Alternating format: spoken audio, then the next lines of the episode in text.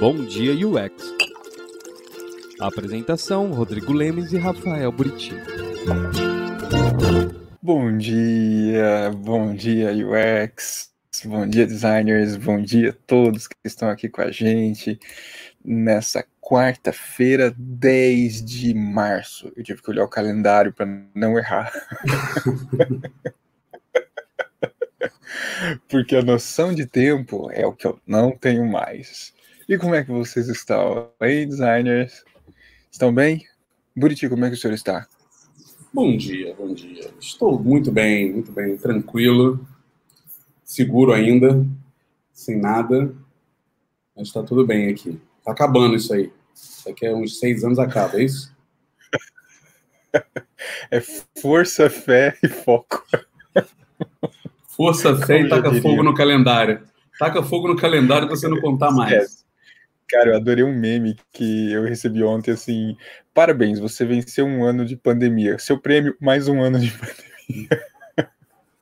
Terrível.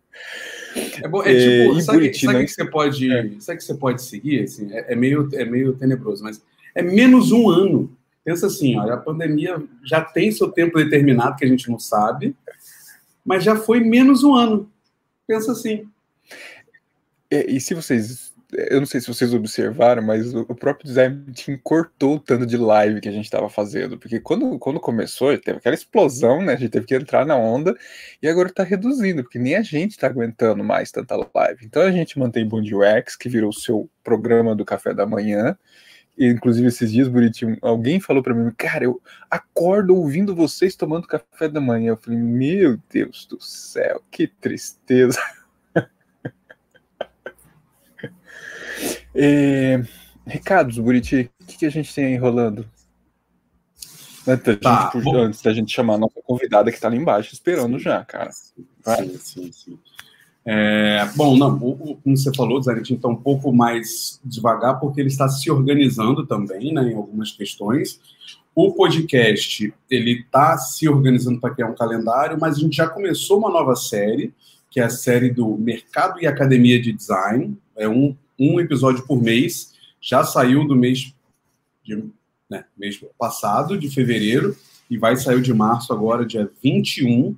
Sai um outro episódio com um tema também bem legal. A gente falou de LGPD no primeiro, tem outros aí. Já temos mais de seis gravados, então tem bastante conteúdo aí para gente.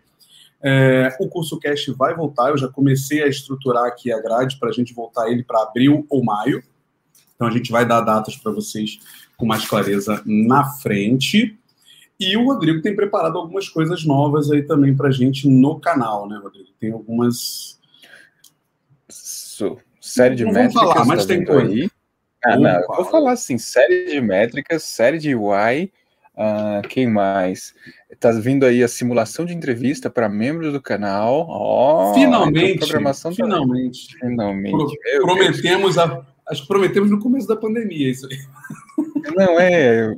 Gente, não tá fácil. É muita coisa, é muita coisa. Aí tem programa Dicas da Camila. O Design Night não acabou, ele está sendo reformulado, está com a Tati, tá todo correndo lá, então tá vindo coisa nova. E é isso. Eu queria destacar que hoje o nosso primeiro bom dia foi do Francisco Nunes. Ele desbancou o Lucas e o Felipe Santander no, assim, na competição, que eu pensava que eles iam completar ali os cinco bom dias primeiro. Foi o Francisco Nunes hoje, aí depois veio o Lucas, e aí depois veio o Felipe. Mas é uma galera que tá madrugando, cara. Eles devem estar tá competindo mesmo, né? Bom, vamos, vamos, é... vamos fazer um cartãozinho de é, fidelidade. Fidelidade. Vamos. Vale. Eu, vale. eu tô com você nessa. Vamos sim. Antes de, até de a gente, de a gente chamar a nossa convidada especial, até tem pessoas aqui já falando sobre o tema. Temos aqui a honra do Lau estar tá aqui com a gente. Lá, um grande abraço para você. E, acho que vale a pena a gente falar sobre o nosso amigo Clécio. Não é verdade, Buriti? Eu queria agradecer muito vocês por ajudarem a contribuir, a compartilhar a vaquinha. Foi um movimento assim sensacional, né? Muito bonito. Então, é, queria agradecer a todos vocês por isso a vaquinha foi encerrada, porque o Clécio foi transferido para um hospital né, com SUS, Ele conseguiu fazer o processo, o trâmite, então não tem por que fazer, continuar a arrecadação. Mas, obviamente, tudo que foi arrecadado vai ser para pagar é, o tempo que ele ficou no hospital particular, mais os exames e mais o pós ainda, né? Porque depois que ele sair do hospital, ele vai ter uma sequência de. Porque estamos aqui na torcida e na fé, ele vai ter uma sequência de exames para fazer. Então, mas mesmo assim, gente, muito obrigado, viu? Foi sensacional o movimento de todos, todos aqui que de alguma forma contribuíram, compartilharam, comentaram, comentaram e estão mandando aí energias positivas nessa, nessa, nessa dificuldade que não é só o Class, mas muitas pessoas estão passando. Então, queria abrir esse espaço para agradecer a todos vocês. Muito obrigado. E lembrar para todo mundo tomar muito cuidado, continuar se, se protegendo, se isolando o quanto der né? O Clécio tinha todo um, um, cuidado também. A filha dele começou a voltar para a escola, né, com essa coisa de São Paulo ter liberado. Então, assim, tomem muito cuidado com essa questão toda. Não é besteira, né? É. Não é besteira. Exato. Nós não temos informações sobre o estado dele, porque agora quem está com, falando com a gente é a irmã dele, tá? Então ela que está com o celular, ela está mandando mensagens, mas parece que está tá estável, mas a gente não tem de ontem para hoje, eu não tenho informações talvez depois num grupo que nós fazemos parte, a gente pega alguma coisa e a gente comenta em algum lugar, em alguma das nossas redes. Certo, gente? Obrigadão. Obrigado mesmo. Vamos trazer a nossa convidada super especial para falar de um tema. Fazia tempo que a gente estava querendo chamá-la para vir aqui com a gente. Ela está ansiosa, ela já está ali. Falou assim: puxa eu. que isso. Com vocês, ninguém mais, ninguém menos que Ana Cole. Olha só, gente. Bom dia! Eu tava aqui Bom assim. Dia. Eu tava, eu tava vendo, falei, cara, deixa eu parar de falar, porque ela tava lá. Ana, muito obrigado por ter aceito esse convite de madrugar com a gente aqui no Bom Dia UX, viu? É uma honra tê-la aqui. Muito bom. Obrigada, gente. Eu tô feliz de estar aqui com vocês. Obrigada pelo convite. Vamos aí ver se eu consigo contribuir com a pauta do dia. Ah, consegue. E para a gente começar assim, ó, é, para quem não te conhece, o que eu acho difícil, mas para quem não te conhece, por favor, se apresente, fale de sua trajetória, o que faz, o que lê. É o momento é seu, por favor. Bom, meu nome é Lacole, uh, eu estou no mercado digital já faz uns 20 anos, mas eu comecei escrevendo conteúdo para a internet, porque eu sou jornalista. Uh, ao longo da minha trajetória, eu acabei migrando para mim primeiro para arquitetura de informação. Então foi a primeira migração de carreira que eu fiz. Hoje em dia as pessoas falam muito como migrar para o UX e tal. Para mim acabou sendo um processo meio meio natural, mas eu também passei por uma migração. E depois disso eu fui me aprofundando na área. Assim, é, eu quis, eu fui para para a rota de é, entrevista com o usuário quando eu descobri que era importante eu comecei a trabalhar com entrevista com usuário em 2008. Uh, e em 2010 eu abri uma consultoria com duas amigas, a Saiba Mais, com a Carol Leslie e com a Alessandra Nara. Uh, a gente ficou com consultoria focada em UX por oito anos, até que ela foi incorporada por uma agência, a Zoli.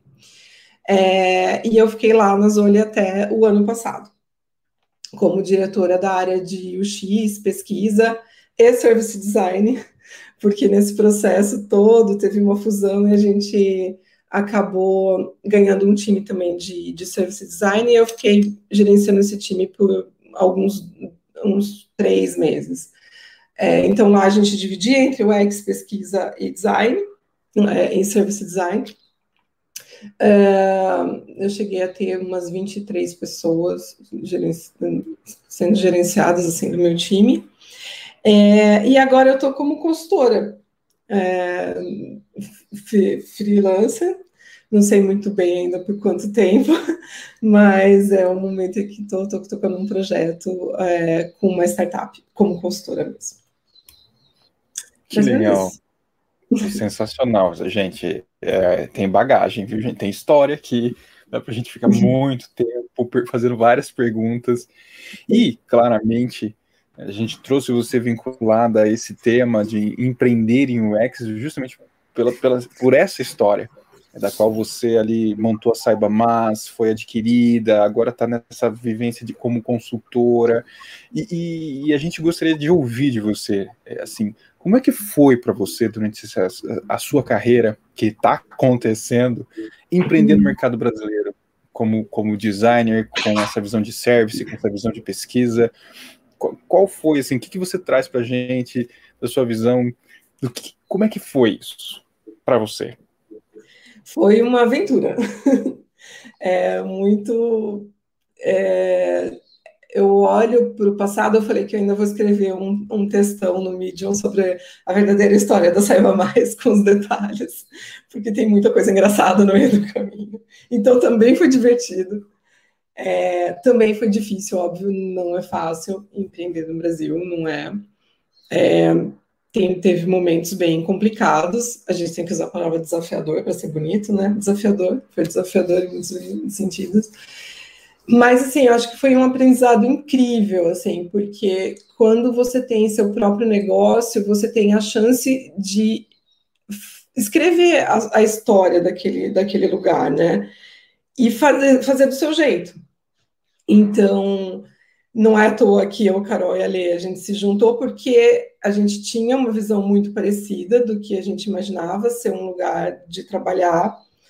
E, e eu vejo, olhando para trás, que a gente conseguiu cumprir os objetivos que a gente tinha lá no começo, quando a gente imaginou ter um negócio, que era muito ter um ambiente de colaboração, acima de tudo, assim, um ambiente de respeito, né, onde a gente conseguisse. É, trabalhar em condições legais, que não fosse uma coisa que vinha muito do mercado, talvez do mercado de agência, né, que era muito exploração, muito sem regra, muito sem um horário fixo de trabalho. É, a gente queria um ambiente que fosse bacana e que as pessoas pudessem trocar e crescer. Então, a gente tem muitas pessoas que passaram por lá é, e que é, é muito louco isso, porque eu não entendia o que era a cultura de uma empresa até ter minha empresa. Depois eu fui percebendo que as pessoas saíam e entravam outras, e, e sempre a cultura ficava, que era muito isso, assim, de, de uh, se ajudar, um ajudar o outro. Uh, na, tudo bem que eu estou nesse projeto, não tem nada a ver com o seu projeto, mas a gente vai conversar e vai crescer, vai trocar ideia. É, então, um ambiente de parceria. Então, a, a, gente vê que as nossas várias gerações, a gente criou gerações de amigos que se, né, se encontram. Uh, e, e, isso ficou, inclusive, depois que a gente foi para as olhas. Assim, o, o, clima sempre foi é, muito de troca. Então, isso foi muito legal. E outra coisa é que você vai imprimindo sua marca no mercado, né? Então, construir um nome é uma coisa que é, leva tempo, né? Não é uma coisa que sai de um dia para o outro. É, então, isso vem muito com a dedicação do trabalho mesmo, né? Você se preocupar com a entrega, ter qualidade em todas as entregas, ter um cuidado com, com cada cliente, porque cada cliente é único, cada problema é único, por mais que você trabalhe num, às vezes em indústrias de, de, semelhantes, né? Tinha um banco, tinha outro banco, cada um traz um problema diferente para você. É, então, você ter essa, esse cuidado com cada um, ele vai refletindo no dia a dia, e você vai, é, é, você vai plantando a sementinha mesmo. Então, você vê os clientes voltando, ou eles mudando de empresa e te levando, ou eles te indicando. Então, você fala, hum, acho que alguma coisa está funcionando. É, então, no fim, é, é, muito gratificante quando você se dedica de verdade àquilo, né, a construir essa história, porque você consegue ver o retorno mesmo. Então, eu sou muito feliz de ter feito a Saiba Mais. Assim. É, eu, eu ia até complementar, você foi falando aos poucos, Ana, mas você teve uma história aí, né? Você trabalhou em empresas antes de empreender e por algum motivo você deu um estalo, né? vocês três, assim, ah, puxa, por que não abrir uma consultoria, né? Por que não abrir uma empresa para oferecer isso que a gente está fazendo? E, e, eram tempos totalmente diferentes do que a gente está vivendo hoje do UX. Né? Talvez hoje seja muito mais lógico você fazer isso com o boom né, do nome, e na época talvez não, né? Talvez fosse ser mais, mais louco, né? Se eu for falar assim, como assim vocês vão fazer isso? cara, o que que deu, né? Por que, que vocês fizeram isso, uhum. né? Que que, caramba, não, acho que é melhor fazer isso do que continuar empregado para alguém. Uhum.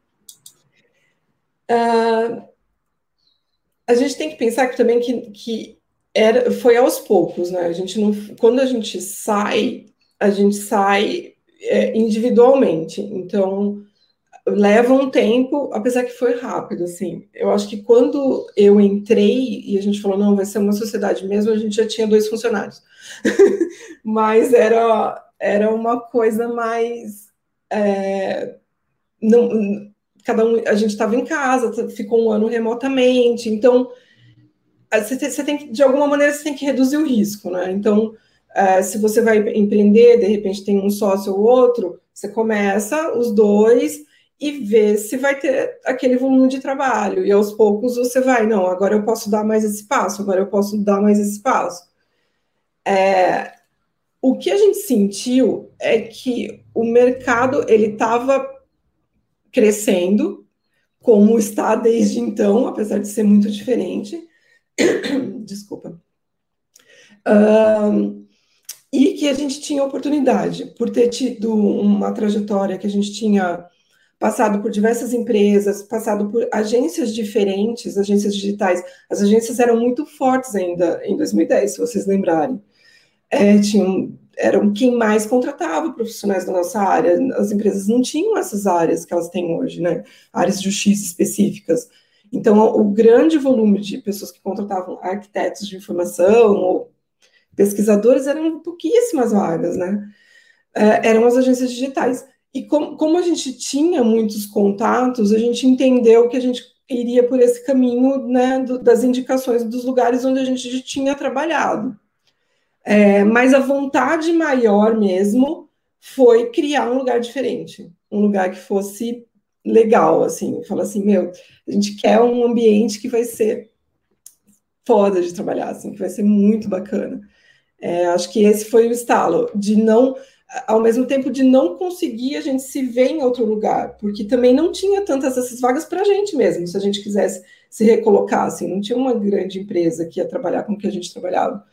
Então foi um, um mix de é, falta de oportunidade com um desejo de construir alguma coisa mais legal.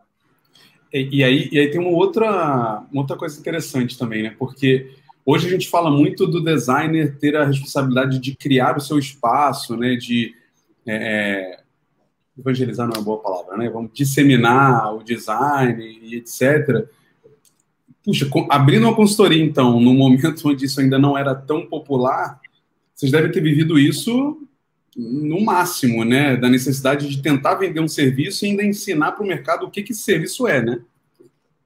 Sim, mas isso foi curioso, porque como, uh, como a gente se posicionou como uma consultoria de, de usabilidade, antes ainda do nome UXer ser popular, é, a maioria das pessoas que chegavam procurando o nosso serviço, elas já sabiam que elas, que elas estavam comprando. Então, também tinha um pouco dessa diferença. É, é, em certo sentido, a gente teve que ser menos evangelizadora, sabe? Porque é, como era, não era popular, né? não não não estava tão disseminado, uh, geralmente quem chegava na gente já queria. No comecinho, comecinho era mais assim, ah, eu quero arquitetura de informação. Eu quero arquitetura de informação, eu quero... eram mais as agências que pediam arquitetura de informação. E as empresas começaram a pedir teste de usabilidade, era a pesquisa que eles pediam, às vezes um card sorting, é, mas entrevista em profundidade ninguém pedia, não, não tinha, era mais teste de usabilidade. É, então, as empresas grandes já vinham com uma demanda muito específica, que era preciso de teste de usabilidade, não tem ninguém que faça isso para mim. É, e as agências vinham com arquitetura de informação. Aí, com o tempo, a gente foi construindo, olha, isso é um processo, a gente não pode vender só arquitetura de informação, a gente tem que vender toda uma metodologia junto. E isso foi diferente. É, então, o, o evangelizar para a gente foi mais sobre a metodologia. Olha, como que eu chego nessa construção? Eu tenho que fazer um caminho até lá. É, não posso mais te entregar um, um wireframe, que era a demanda que chegava. Então, isso foi a nossa evangelização. Ensinar para alguns clientes que, ah, não, desculpa, a gente mudou, a gente cresceu, agora a gente faz, um, tem todo um processo envolvido e, e a gente vende tudo junto. Nossa, e, e, interessante você trazer, né, como que foi o processo no passado e, e hoje, na sua visão, você acha que está mais fácil para futuros visionários, empreendedores de design, de experiência do usuário, conseguirem vender é, serviço, produto, vender o design como, como, como empresários da, dessa área? Você acha que hoje está... Como que você enxerga hoje, assim, essa, situação? Eu acho que tem um lado que está muito mais difícil. Tem um lado que, que as empresas elas continuam com, com essa necessidade, então se você for empreender, eu acho que tem muito mercado, porque eu ainda vejo muita gente solicitando serviço, porque a, o time, a gente não está dando conta de produzir profissionais para atender né, a demanda do mercado, então tem muita falta de profissionais. Então, enquanto você tem falta de profissionais, as consultorias independentes elas atuam como parceiras, então você tem um, um, um espaço enorme para oferecer serviço mas para montar um time, eu acho que está muito difícil, por, justamente pela competição do mercado. Então, se você precisar crescer a equipe, vai ser complicado contratar porque os salários, eles, para consultoria, ele, ele não, eles são muito difíceis de você cobrir, né? A gente viveu esse drama durante anos, a gente virou alvo das, das consultorias de RH. Eu já falei com uma moça de RH, ela falou assim, ah, eu procurava com vocês. Por quê? Você, a gente contratava, treinava, treinava, treinava, e aí a gente não conseguia cobrir aquele salário que estavam sendo oferecido pelas fintechs.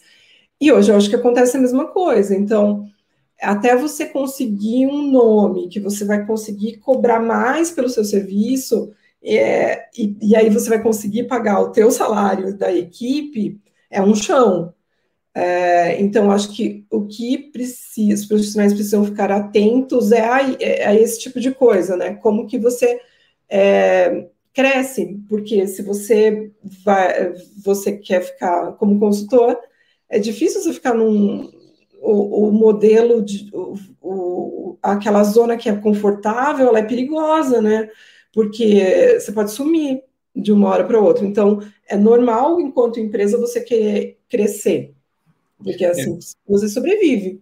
Principalmente quando você falou dessas mudanças, né, que aconteceram durante o tempo, né? Porque hum. eu ia até, obviamente, não sei se você tem experiência em empreender de outra coisa, mas você vê diferença no empreender para o UX, para o design, para os outros é, é movimentos de empreendedor né, que tem? Porque essa questão da mudança muito constante, acho que na nossa profissão, é muito evidente, né? Nos últimos cinco anos, então, tudo nosso mudou, assim, do, do dia para a noite, né? Então, hum. muda completamente a forma de... o modelo de negócio, né, da consultoria. Sim. É, isso é uma coisa que você precisa ficar muito atento quando você está é, no mercado, porque é isso você está. De repente as pessoas começam a pedir um, um, um, serviço que você nunca ouviu falar antes. Eu, ontem eu estava falando com, com, o Bruno Rodrigues, na, na, ele fez uma live, é, e a gente é parceiro há muito tempo. Eu prestei serviço para o Petrobras quando ele estava lá.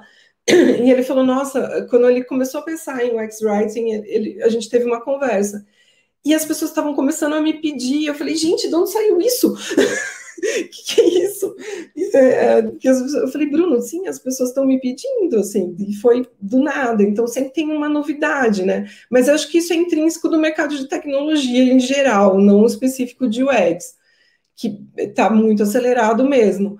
Eu não sei se se empreender é tão diferente assim. Eu acho que tem coisas que você pode aprender. Isso ao longo do tempo a gente foi aprendendo também. Assim, é, existem pessoas que passaram por dores muito semelhantes às nossas ao longo do tempo e a gente pode aprender com elas. É, então, curso é sempre válido fazer curso, mas eu lembro que tem umas coisas curiosas. Uma vez a Carol estava fazendo um curso da, da FGV que chama 10 mil mulheres, é muito legal eu acho que ele existe ainda para fortalecer o empreendedorismo feminino. É, e aí, é, um professor dela foi fazer consultoria para a gente sobre precificação. E ele não, ele não conseguia entender o que, que a gente vendia. é, era um professor de mais idade e tal, e ainda era muito, o mercado não estava tão claro, assim, né, tão difundido, então ele tinha dificuldade para entender. Mas, no fim das contas, é um serviço. Então, você consegue planilhar tudo, você consegue é, ver o custo daquele teu trabalho, você consegue colocar horas e você consegue entender como o negócio funciona. Então, acho que tem muita literatura a respeito de onde a gente pode é, aprender. Você não precisa fazer tudo sozinho e inventar a pedra. É, então, tem peculiaridades, mas tem muito de onde tirar aprendizado. Boa. E, interessante você ter tocado nesses pontos. Inclusive, gente, a gente colocou o link aqui do, do programa 10 mil mulheres. O Buriti achou o link, me mandou aqui, a gente pá, já colamos, é muito rápido aqui. e, e, Ana, ué? Ah, o Buriti voltou. Ana, você acha que, assim, para quem está começando, para deixar claro, para entender a diferença entre freelancer empreendedor e consultor, que até você você tem agora você tá com esse você fez essa troca, né? Você saiu do empreendedor e foi para o consultor, né, o papel. Você consegue trazer, você consegue enxergar a diferença clara assim para quem está começando para, ah, eu sou freelancer, não, eu sou consultor. Engraçado, né? Não sei. É, entre freelancer e consultor, eu não sei se é muito uma questão mais de nomenclatura, assim, do que qualquer coisa. É, o que me parece é que o freelancer, ele não, ele, por exemplo, ele não estaria disponível comercialmente, às vezes. É uma pessoa que é, vai fazer um trabalho à noite ou no fim de semana, como complemento da renda dele. Mas não necessariamente, porque às vezes o, o mercado pede um freelancer fixo. Ah, eu quero alguém fixo por três meses, que é uma aberração, né? Mas é, é, é estranho. Então, tipo, talvez fosse mais um consultor, porque teoricamente o consultor ele é, aquele é o trabalho dele e ele está disponível naquele período para atender os clientes que ele tem. Pode ser que no momento ele, obviamente, está em outra reunião, mas assim, é, ele está naquele momento e essa é a profissão dele. Me parece que o freelancer é mais é, ocasional, assim, ah, eu vou fazer um trabalho X e eu posso fazer a hora que eu quiser e vou te entregar mas não sei, assim, se é mais uma impressão minha. Agora, quando você vai para a empresa, aí sim, você imagina que, não, tenho mais uma estrutura, eu vou ter mais pessoas, eu não tenho só você. É, é engraçado, às vezes as pessoas perguntavam para mim, ah, tá, beleza, então, é, com quem eu falo do comercial? Não, sou eu mesmo. então, tipo, também tem esses papéis que você faz, você faz o gerenciamento do projeto, você faz a venda do projeto.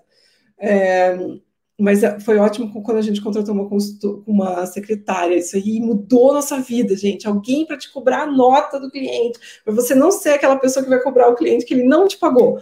Aí você tem uma secretária. É maravilhoso mexer com o sistema de empresa. Então, secretária, olha, primeira grana que você tiver, você contrata uma secretária. É, mas. E, é, e parece que. que foi essa estrutura maior, né?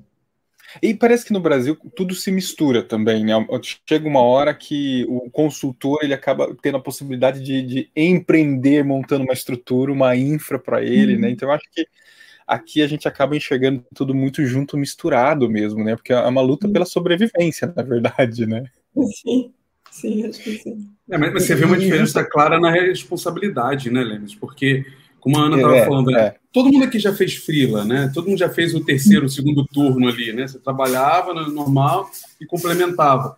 Mas você não tinha uma obrigação de, de, de, gerir toda uma estrutura de empresa, né? Mesmo que fosse um mês só, mas você tem que pagar imposto, você tem uma série de coisas ali, é. né? Porque, vamos lá, no frila a gente não pagava imposto, né? A gente pegava a grana ali, dava uma nota daquelas antigas RPA, que acho que nem existe mais esse troço, mas existe, é... existe, existe, come todo todo o teu dinheiro.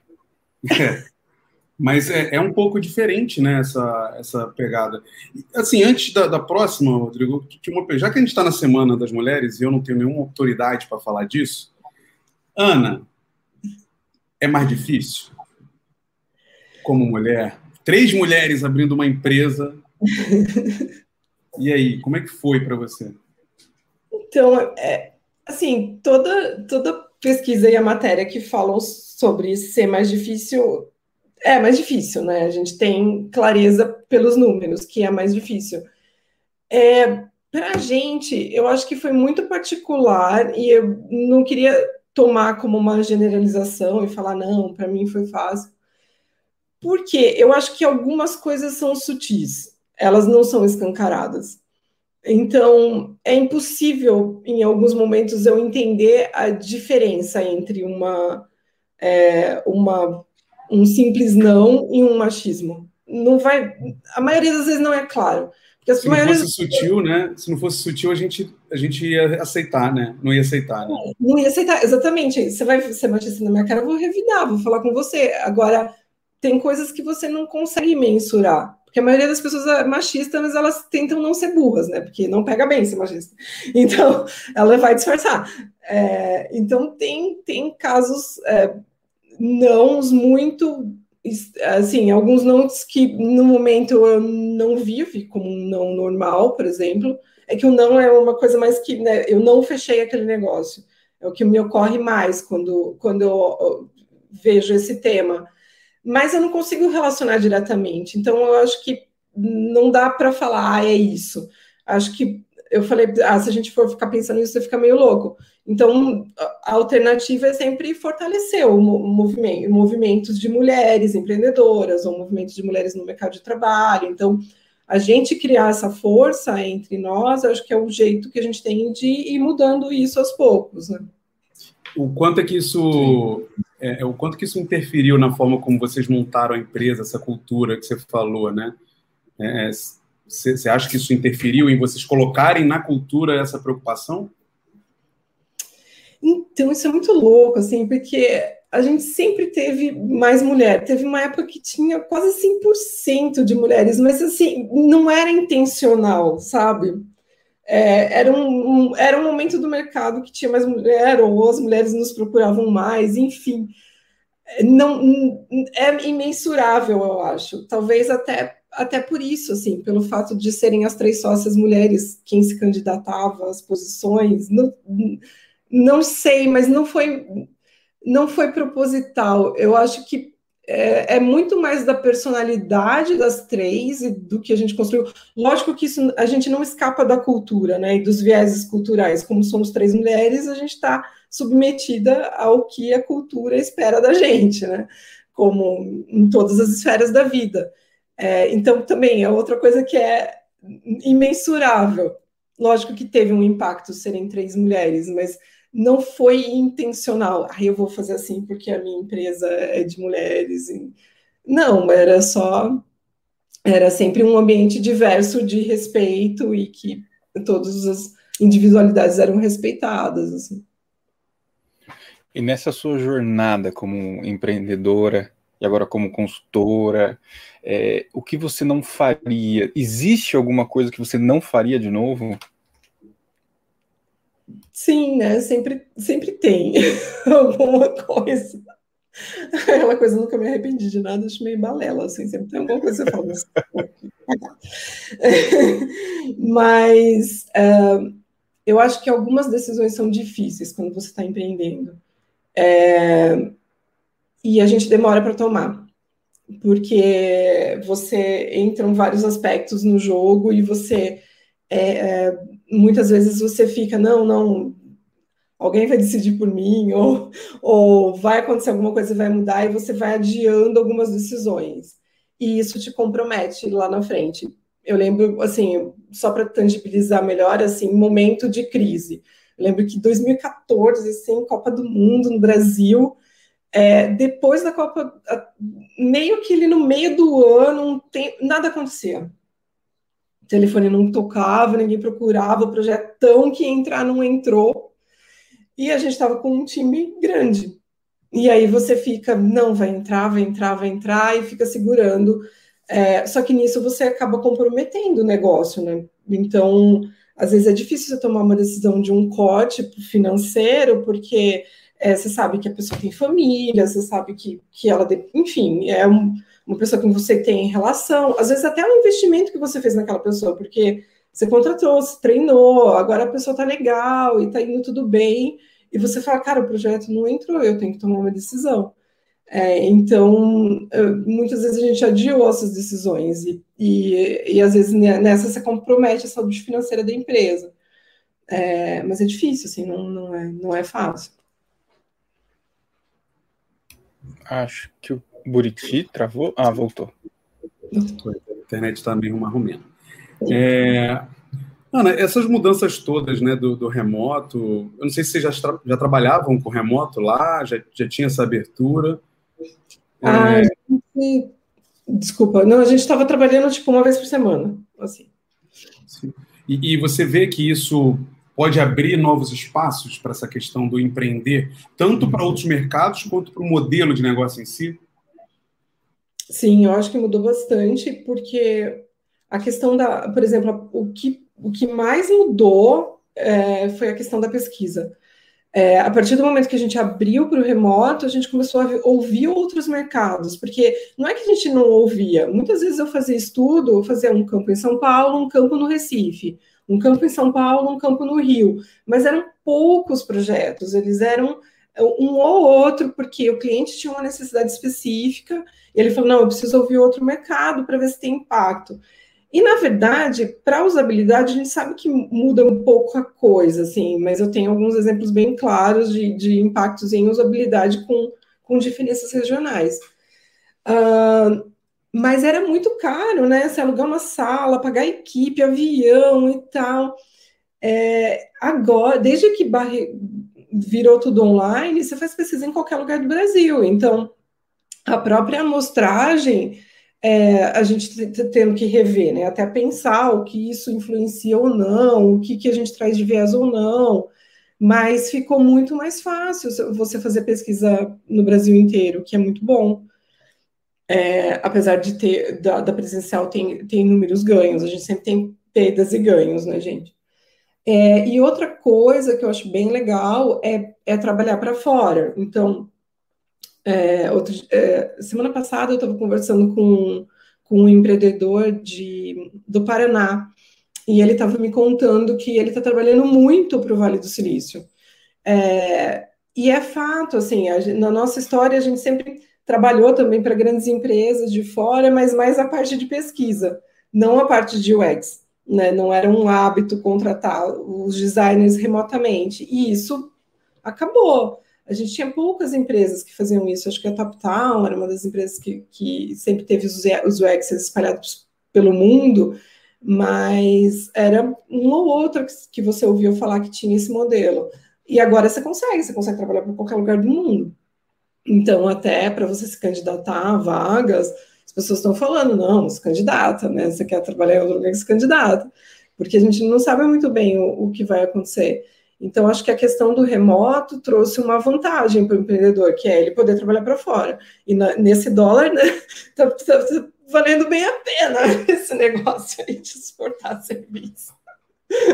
Você consegue fazer uma brincadeira com esse negócio. É, virou... Encontrar os canais, né? Virou, virou banco de aposta, né? Sobe, sobe, sobe! dólar, euro, sobe! Ana, antes da gente ir para os comentários, que tem algumas perguntas que a gente quer trazer aqui para você, qual a dica que você pode deixar para algum UX designer, algum designer que esteja aqui assistindo, que gostaria de empreender, começar essa, essa jornada de empreendedorismo em design? Você tem alguma dica que você deixaria aqui de graça? É, acho que, que, é um pouco daquilo que eu falei, assim, primeiro, é, vai aos poucos sentindo o mercado, porque eu acho que a gente está num, apesar, da, apesar da pandemia, o nosso mercado, ele, ele, é muito particular, e ele continua muito forte, então, eu acho que é um momento bom para isso, porque as empresas ainda têm bastante dessa necessidade mas vai aos poucos e vai construindo, né? Vai botando um tijolinho em cima do outro, porque você vai conseguir conquistando o cliente, às vezes você tem uma recorrência, então o sonho da consultoria é a FI, né? Pagar, porque você consegue estabilizar suas contas, às vezes não é possível. Então, é, construir esse tijolinho aos poucos para você ter sua clientela, ter, ter, ter sempre uma frequência de trabalhos e, e buscar, né, buscar conhecimento. Busca aí as, as, as, boas práticas de qualquer empreendedor. Até o Sebrae tem curso que assim, de novo, é outro mercado, mas tem ensinamentos para gente. Né? Você não pode achar que a gente não sabe, assim, foi uma grande aprendizado para mim, nossa, não sei nada de ter uma empresa. Como é ter uma empresa? Então, é, buscar esse conhecimento, porque você vai ter dicas muito valiosas, tipo, faz o colchão dos três a seis meses. Então, porque você tem que ter uma previsibilidade de gastos. As empresas estão demorando 90 dias para pagar. Você emite uma. Sério, é, tem empresa que demora 120 dias para pagar. Então, não é porque você fez o trabalho agora que você vai receber esse mês. Então, tem toda essa, essa lógica, né, do, do como você administra seu dinheiro que você pode aprender num, num curso, num livro, num texto, na internet, enfim.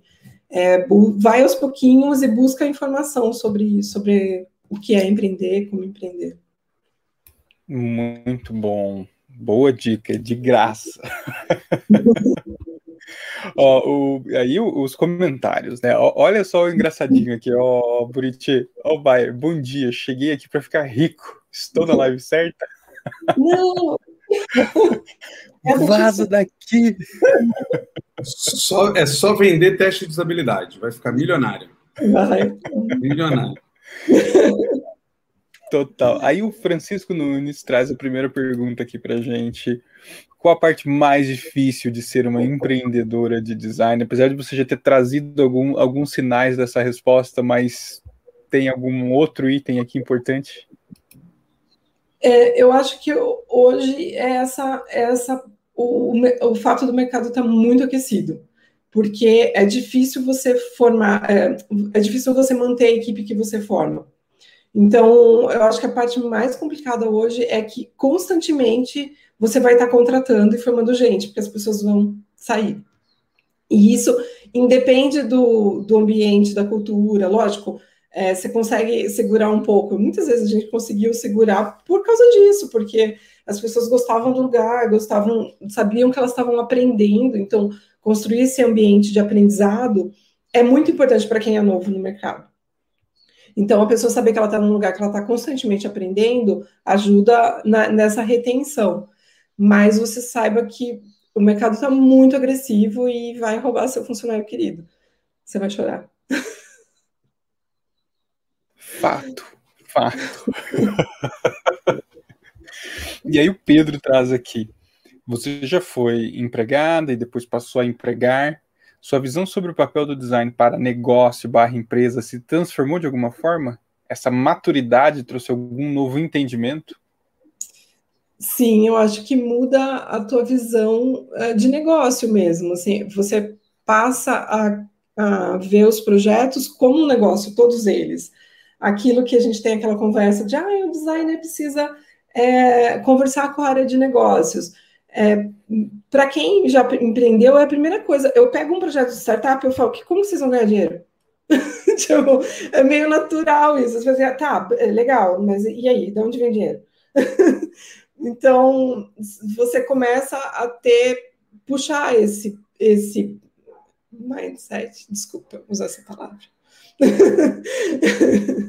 Mas você começa a pensar dessa maneira, né? Todos os seus projetos você fala, ah, é um negócio, o cara tem que ganhar dinheiro de alguma como que como que você faz, como você faz isso ser sustentável e, e isso influencia o jeito que você trabalha o, o projeto de design, né? Boa.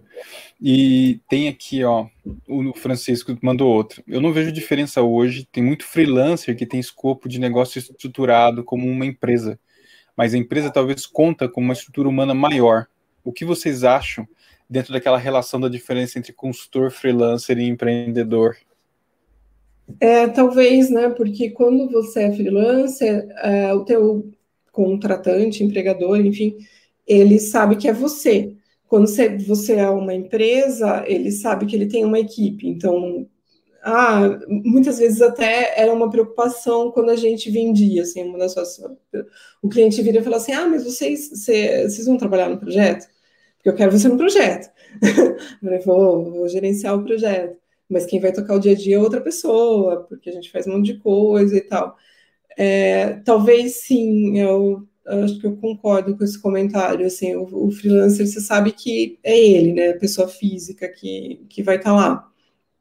E E aí, antigamente entravam outras contas né, no, no, no, teu, no teu preço, que agora, hoje em dia, com o remoto a gente não sabe, mas entrava a conta de luz, entrava o aluguel do teu escritório, entrava o papel higiênico, né? Você tinha toda uma conta ali que, de custo que entrava na composição do teu preço. Que no, se for tudo remoto, a gente já, já tem que mudar um pouco isso, embora o consumo de papel higiênico em casa tenha aumentado bastante. É, eu, eu, tenho uma outra, uma outra questão que eu acho que pode ser, pode, pode permear o pessoal que está aí, né? É, porque às vezes a pessoa pode ficar com medo de partir para esse negócio do empreender, puta, não deu certo, o que, que eu faço, né?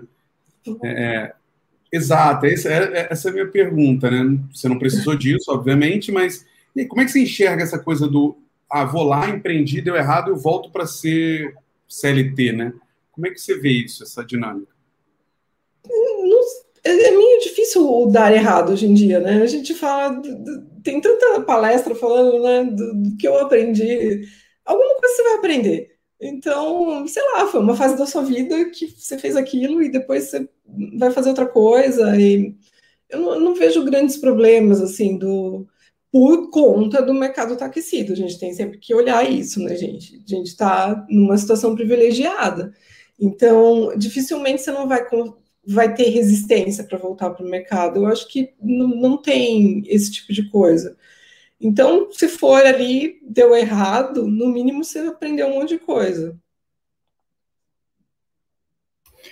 Eu gostei de uma pergunta, Tos, né? Tos manda aqui, né? Sempre traz a. É, cutuca, né? Ele fala aqui, ó. Intraempreendedorismo existe? Não, não, não, sei se eu entendi. Você empreender em você mesmo? Não, é, isso, é, isso é polêmica. No, no, é, na, nas empresas hoje em dia, principalmente as bigs tradicionais, elas vêm com esse papinho é, estimulante para o funcionário. O funcionário sabe? ser intraempreendedor. É, é o protagonismo 2.0 e o intraempreendedorismo, sabe? Não. Seja, seja um CLT, mas empreenda a sua carreira aqui dentro, sabe? Tipo de... Não, acho que é um, acho que é um discurso, não, não tem, gente. É, é força, é força de trabalho, assim, se junta num sindicato que é melhor, luta pelos seus direitos. Não tem essa de empreender, não. E, é, e, e Ana, você acha que sempre tem espaço, apesar de todas as, as dificuldades que você falou de contratar, reter talento. Você acredita que a gente ainda tem espaço para ter mais em consultorias, mais empresas voltadas para o mercado de design aqui no Brasil? Acho que sim, acho que tem. Inclusive, assim, eu vejo um, um, um gap da própria Saiba Mais. Tem muitas pessoas que me procuram, ah, eu queria outra saiba mais, né? Vocês não vão fazer outra saiba mais. É, não, gente, me dá um tempo, não quero eu empreender. Aí, ó, eu não quero empreender agora. Tô cansada. Tipo, você, é, fala para os outros irem, você já deu seu tempo. Tipo, né, oito anos, quase dez, na verdade, porque na Zoli ainda era sócia, então também empreendi de um jeito diferente. É, mas é, eu, eu não sei se é, se é isso, assim, pelo fato do mercado ainda estar tá muito aquecido, que eu vejo que tem espaço. Você tem é, ainda várias empresas que surgiram, que eram nossos competidores no passado, da Saiba Mais, não, não existem mais. Então, tem empresas novas ainda, mas também são poucas, né? É, então, eu vejo que, que tem, sim espaço, enquanto a gente está nesse boom, né? Eu, eu acho que não é uma bolha, mas né, às vezes dá um medinho. Outro, outro assunto é bom também. E, e é verdade, tem que voltar a falar da bolha, Buriti. A gente tem que voltar a falar se existe ou não uma bolha. Boa, boa, vamos trazer isso. É, e, e eu, eu, eu fico muito pensando, às vezes, também sobre o nível de especificidade né, da, desse empreendedorismo, né? Porque o UX, é, o leque é tão grande, né? Como você falou lá no começo, puxa, a gente fazia parte da arquitetura, começou fazendo teste, mas fazer o ciclo completo, você vê isso, é mais fácil a gente empreender nisso ou ir num pedacinho e ir crescendo, né? Porque, sei lá, musculatura, né, que você vai ter, né? Sim, esse, esse é um ponto bem legal que você tocou. É, é, é muito louco, porque eu acho que você vai por onde você tem especialidade, né? Então, ah, eu tenho especialidade no Discover, é isso que eu vou vender, eu vou vender pesquisa, eu vou vender workshop, mas o mercado começa a te pedir outras coisas. E é muito louco quando alguém te pede uma coisa que você não oferece e fala, gente, eu tenho que oferecer isso. Quem que eu acho que pode me ajudar a oferecer isso? Porque quando você está empreendendo, você quer vender, gente, tem que vender, né, para sustentar o negócio. É, então, isso é uma coisa legal também, de pensar é, em parceiros, muitas vezes. Às vezes você não tem, por exemplo, a gente nunca teve na Saiba HTML, fornecedor de HTML é, interno, uma pessoa de desenvolvimento que fizesse HTML internamente, mas a gente tinha parceiros. Porque muitas vezes a empresa ela quer pagar uma nota fiscal. É, e isso é muito complicado para ela. Às vezes ela não pode ficar quebrando o teu processo de design ali. Ai, gente, mas eu vou fazer a imersão com vocês e depois vocês vão fazer mais o desenho. O que, que eu faço? Ela não vai comprar de você. Então, ela, é, às vezes, ou você se juntar desde o começo com alguém que é complementar e tem uma especialidade, ou fazendo parcerias ao longo do tempo. Isso é bom para você ir complementando o seu serviço. Sempre vai ter alguma coisa que você não vai oferecer, mas aí também, ao longo do tempo, você vai conhecendo pessoas novas e incorporando novos produtos, bem porque as coisas mudam o tempo todo. Então, vão querer que você ofereça mais coisas. É, mas isso de ter, de ter parceiros ali complementares é bem legal. Inclusive para o negócio, assim. Uma coisa que, que para a gente foi muito característico, nós três tínhamos mais ou menos a mesma formação. Uh, então, em alguns momentos, isso foi um conflito da gente, ah, mas quem cuida mais do negócio? Quem cuida mais do marketing? Quem cuida mais do, da entrega?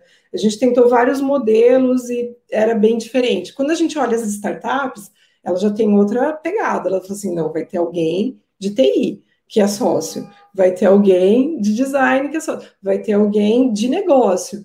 É, então, é um jeito diferente de pensar, que é muito válido eu acho, assim, talvez fosse é uma dica legal também. Então, pensar em parceiros ou desde o início do negócio já ter estruturado pessoas que têm habilidades, conhecimentos complementares ao seu, acho que é legal. Eu tenho, tenho uma outra, tem uma outra depois. Hein? ah, não, então faz, depois eu tenho a minha. Tá. Não, eu, agora, agora vai uma pessoal, né? Assim, eu tenho um. Eu já trabalhei com consultoria também, alguns anos até abandonar essa vida. É, e eu tenho um pensamento muito particular sobre o envolvimento com o produto, né? Até quando você realmente faz parte daquele produto ou você está ali só fazendo um, um, trabalho, deixando talvez um legado e, e mete o pé, né? É, como é que você enxerga, assim, quando a gente empreende como UX, é, a gente deixa de ser tão parte do produto, a gente fica só naquela visão de entendo, entrego um troço e depois tchau. Isso é ruim, é bom, é verdade? Eu acho que é verdade. Uh, tem, tem o lado bom e o lado ruim disso. O lado bom é que você consegue ter uma isenção que a pessoa não tem. É, vamos pensar numa, startup menor que está começando. A gente já trabalhou com várias, assim, desenhando é, fluxo, interferindo até no modelo de negócio. É, você consegue ter um olhar que é menos envolvente, menos. Com, não sei se é comprometida a palavra, mas vamos dizer que, que seja. Então, com mais isenção, de verdade. Então, você vai olhar para ele, vai fazer uma pesquisa e falar assim: ó, a gente tem um problema aqui. E o cara vai falar: não, não, não não é um problema. Você vai falar, é um problema, é um problema. É, então, eu acho que isso dá uma força para a consultoria, porque é, mostra esse, esse olhar de fora e ele é mais crítico, porque ele está mais isento em muitos momentos. Uh, a gente já foi chamada também para fazer teste de usabilidade para, meu, validação, vai passar ou não vai passar. Eu quero alguém isento para dizer para mim que se esse negócio vai, vai para o ar ou não vai, ou, né, ou tem duas áreas brigando, já peguei também. tem duas áreas brigando, a gente fazer um teste de usabilidade para dar um aval final. Então você vira meio juiz do negócio, assim. Mas você não tem esse acompanhamento ao longo do tempo. Por mais que você entregue um projeto completo, você entrega em algum momento, ele não é mais seu. Mesmo que você venda um FII depois de uma manutenção, não vai ser tão longo assim. Então tem essa perda. É, e aí o, o, seu trabalho é tentar fazer com que essa passagem de bastão ela seja a melhor possível. Mas é, é diferente de você estar tá acompanhando o dia a dia de um produto, não tem como. E aí, com esse crescimento do mercado de contratação de designers internos, né, de internalizar equipes, você acha uhum. que isso é um risco para empresas que querem oferecer esse tipo de serviço? Acho que sim. Acho que é um risco a ser considerado. E por que, que eu digo que ainda, é, ainda dá para empreender? Porque as, as empresas elas ainda têm um ciclo longo de formar equipe, estruturar, é, o mercado está aquecido, muitas vezes ela vai perder esse profissional. Então, acho que pelo fato do mercado estar tá aquecido, a gente consegue ter esse jogo. Às vezes eu tenho um time interno, às vezes eu perdi três pessoas em uma semana. É, então a gente entra com um papel complementar ali. Mas eu acho que a longo prazo, quando estabilizar, é sempre olhar, né? Olhar o mercado, o que está acontecendo. É um risco, porque as empresas elas tendem a internalizar. Só que a empresa ela é, ela é um elefante, né? Então, às vezes as coisas demoram para acontecer, demora para para né, não é tão rápido. E o consultor tem essa agilidade de ter essa rapidez e conseguir entregar alguma coisa numa velocidade muito maior. Então você vai se equilibrando. Essa, essa pergunta aí que eu fiz deu, deu bola aqui no chat. Hein? Tá eu vi, eu vi, ó. O, o Max até trouxe aqui, ó, um, um projeto que você faz, um estudo inicial, pré-validação e entrega os mockups de MVP, pode ser considerado UX? Para mim, o X é o acompanhamento, reticências. Não, não é só o acompanhamento. Acho que esse estudo, todo esse estudo, ele é o UX, sim. É, o acompanhamento é complementar, mas é um estudo de UX. É, o, o UX é o, é o, projeto, né, Ana? É o projeto de construção dessa coisa para uma experiência, né? Você vai ter uhum. um acompanhamento depois. Sim. É, e aí o, o Francisco traz, né? Então a gente tem que trabalhar de modo que o projeto não dependa do nosso acompanhamento. Isso é bacana no sentido de autonomia, né? É. tem um lado bom É, não, é que os projetos são muito particulares. Isso é uma coisa que eu também acho que mudou ao longo do tempo, né? Quando eu comecei em 2010, um projeto era um projeto. Você achava que você entregava e falava, nossa, daqui três anos eu olho para esse site. E a gente sabe que não é mais assim. É, então, a natureza desses projetos mudou muito. É, o que a gente faz geralmente, é, por exemplo, quando você faz um projetão com toda a metodologia tal, entrega, você sai com, por exemplo, uma lista de melhorias que vão ficar num backlog para serem implementadas. Isso já é um direcionamento de como o projeto vai continuar dali para frente. Porque você descobriu um monte de coisa que não vai dar para fazer nesse lançamento. É, então, não deixa de ser um direcionamento para depois. É, é, e, e, na teoria, e na teoria o produto está entregue, ele funciona e ele oferece o que foi projetado para oferecer, né? A evolução uhum. é outra história, né? É outro, é Exato. Uhum. É que aí é produto, não é o UX, né? Produto e UX. É. Projeto, produto. Sim. Ó, e, o, e, o, Max é óbvio, né? Ele, ele cutucou mesmo, ele jogou para virar fight a, a, o comentário dele, claro.